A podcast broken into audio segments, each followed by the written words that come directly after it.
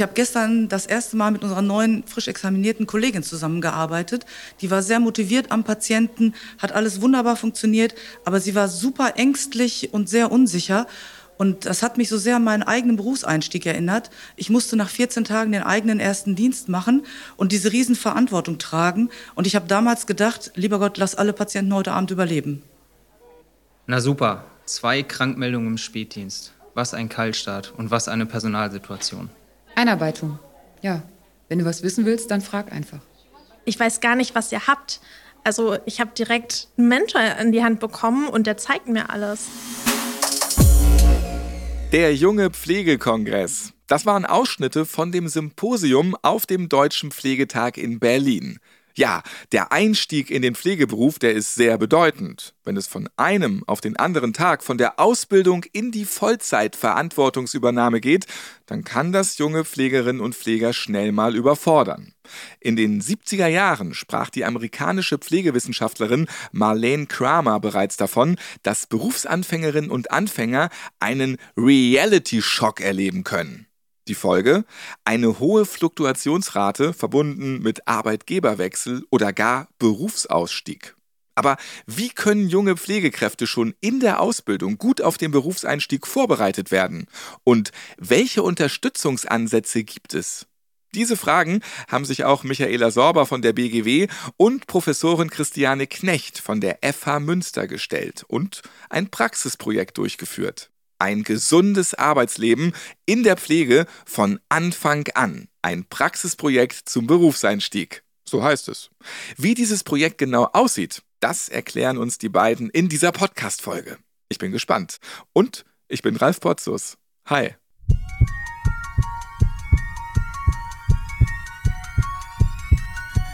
Herzschlag für ein gesundes Berufsleben. Der BGW-Podcast.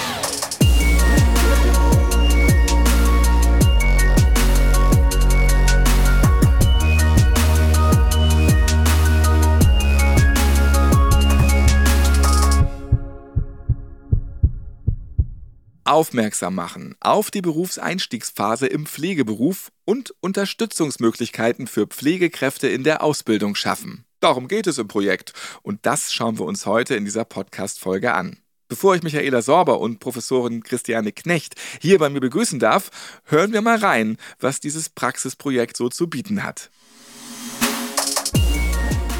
Das Projekt Ein gesundes Arbeitsleben in der Pflege von Anfang an wurde an der FH Münster durchgeführt. Gemeinsam mit Studierenden aus den pflegebezogenen Bachelorstudiengängen Berufspädagogik im Gesundheitswesen, Fachrichtung Pflege, Pflege- und Gesundheitsmanagement und Pflege berufsbegleitend wurden Strategien zur Unterstützung des Berufseinstiegs in der Pflege definiert.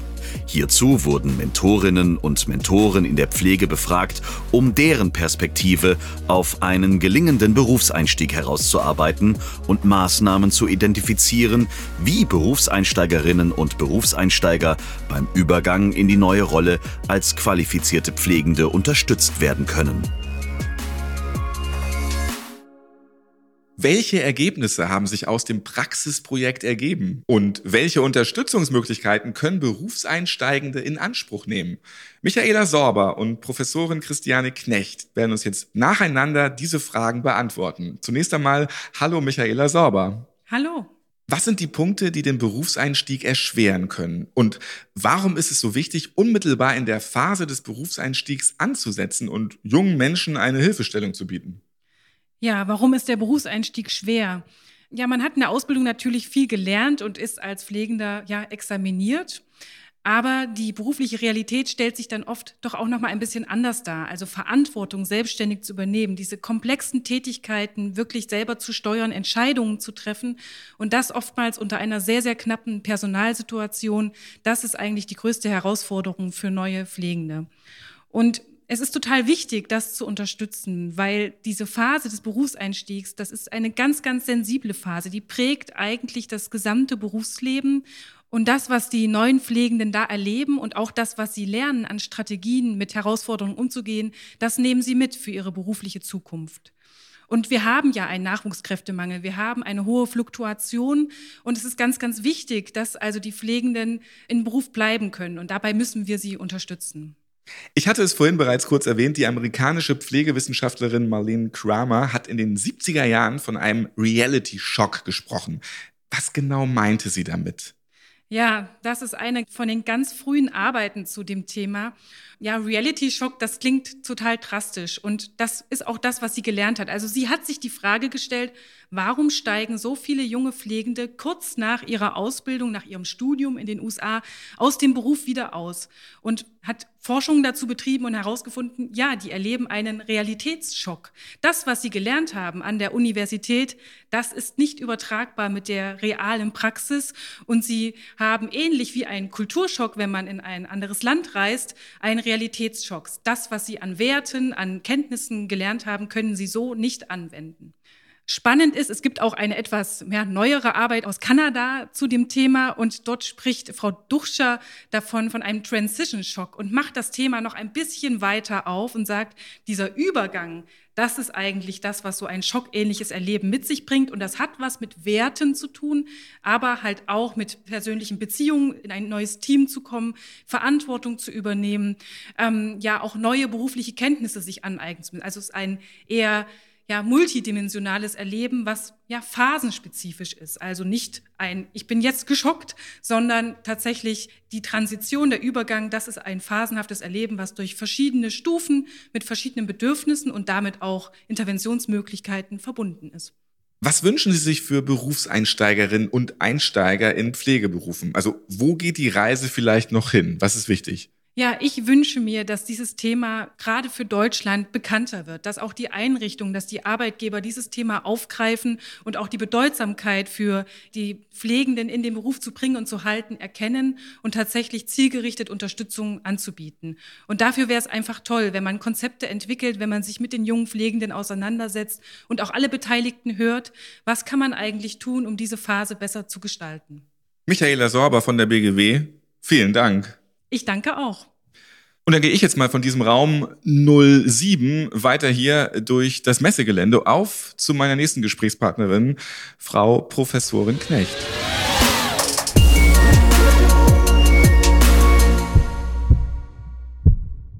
So schnell geht es. Schon sitze ich im nächsten Raum und darf Frau Professorin Christiane Knecht hier bei mir begrüßen. Hallo. Ja, hallo an die Zuhörer und Zuhörerinnen.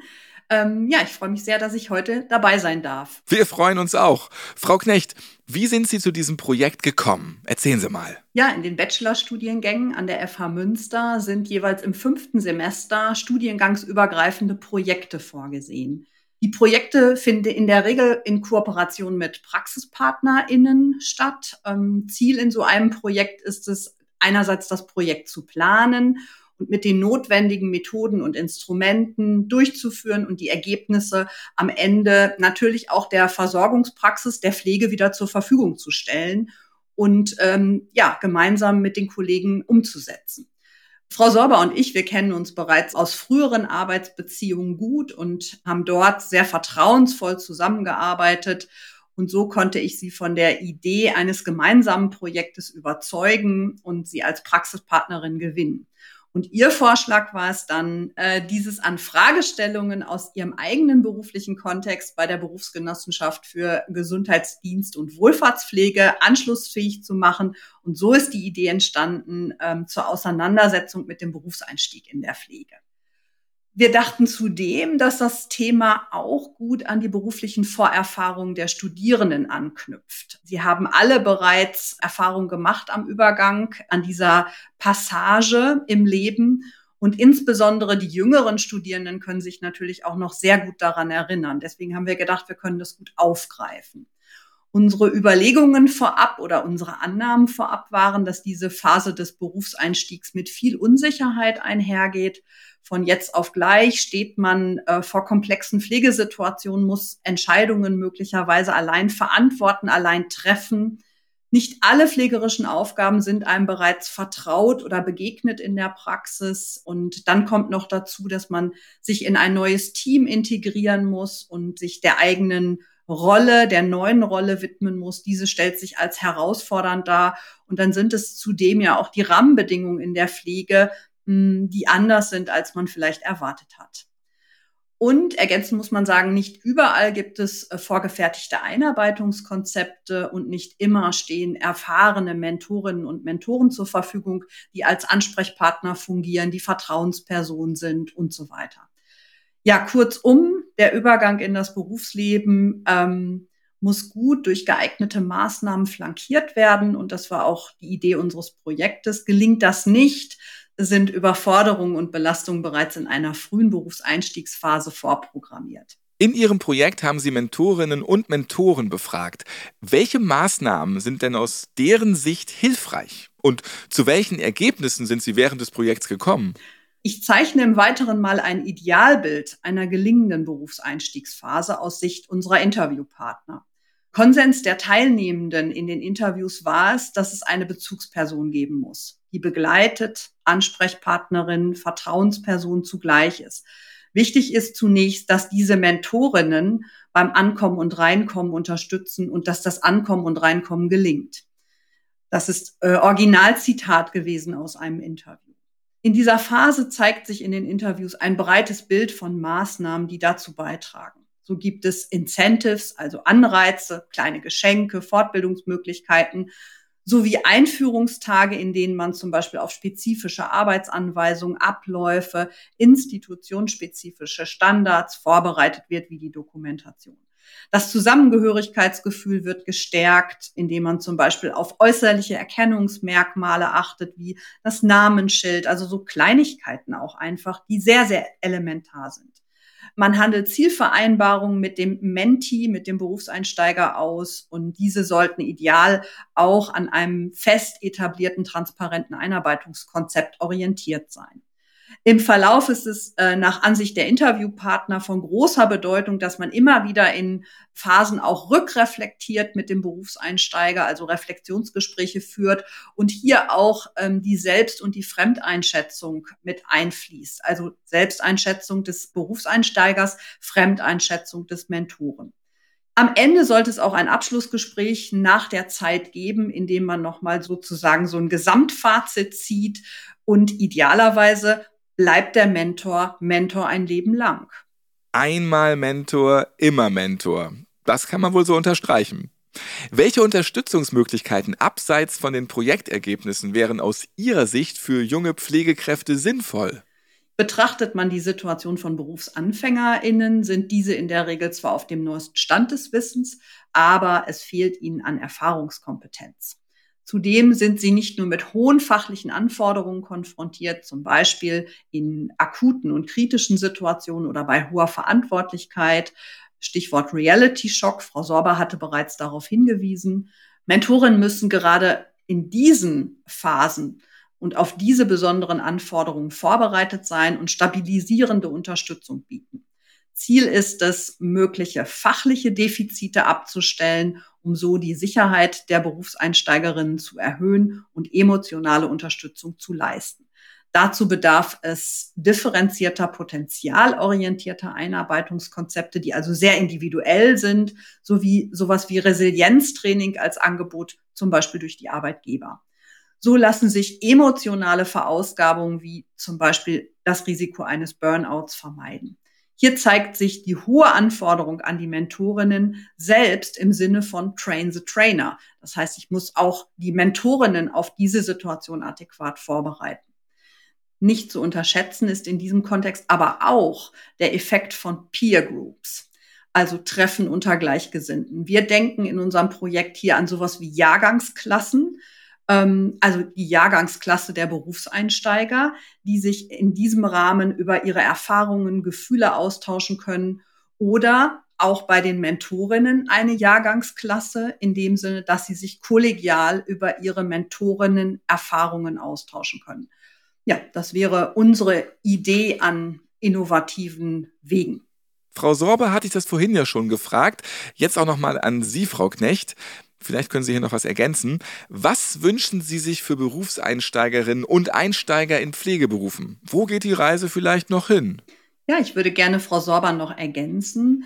Insbesondere die hohen Abbrecherquoten in der Pflegeausbildung, aber auch die durch Studien belegte Situation, dass ein Berufseinstieg vor allem in den frühen Berufsjahren erfolgt, sollte uns alarmiert sein lassen und begründet deutlich die Notwendigkeit, sich den Berufseinsteigern zu anzunehmen und zu widmen. Hier gilt es zu beachten, mit welcher Motivation die jungen Menschen in den Pflegeberuf eintreten und diesen ergreifen. Und wir dürfen diese Motivation nicht länger enttäuschen. So bedeutend eine angemessene Bezahlung ist, können wir die Motivation nicht abkaufen. Es braucht also dringend eine Wertschätzungs- und Anerkennungskultur für die Pflege, sowohl in den Einrichtungen als auch gesellschaftlich. Vielen Dank, Frau Professorin Christiane Knecht. Ja, vielen Dank. Es hat viel Freude gemacht. Weiterführende Informationen und Angebote für den Pflegenachwuchs finden Sie in den Podcast Shownotes und auf der Webseite der BGW www.bgw-online.de slash podcast. Ja, und mehr Themen rund um den Deutschen Pflegetag in Berlin hören Sie in weiteren Podcast-Folgen von Herzschlag für ein gesundes Berufsleben. Einfach mal diesen Podcast abonnieren und gerne in bereits veröffentlichte Folgen reinhören. Dann so hoch und runter scrollen in der Podcast-Lieblings-App. Ich wünsche Ihnen alles Gute und sage Tschüss. Bis zum nächsten Mal.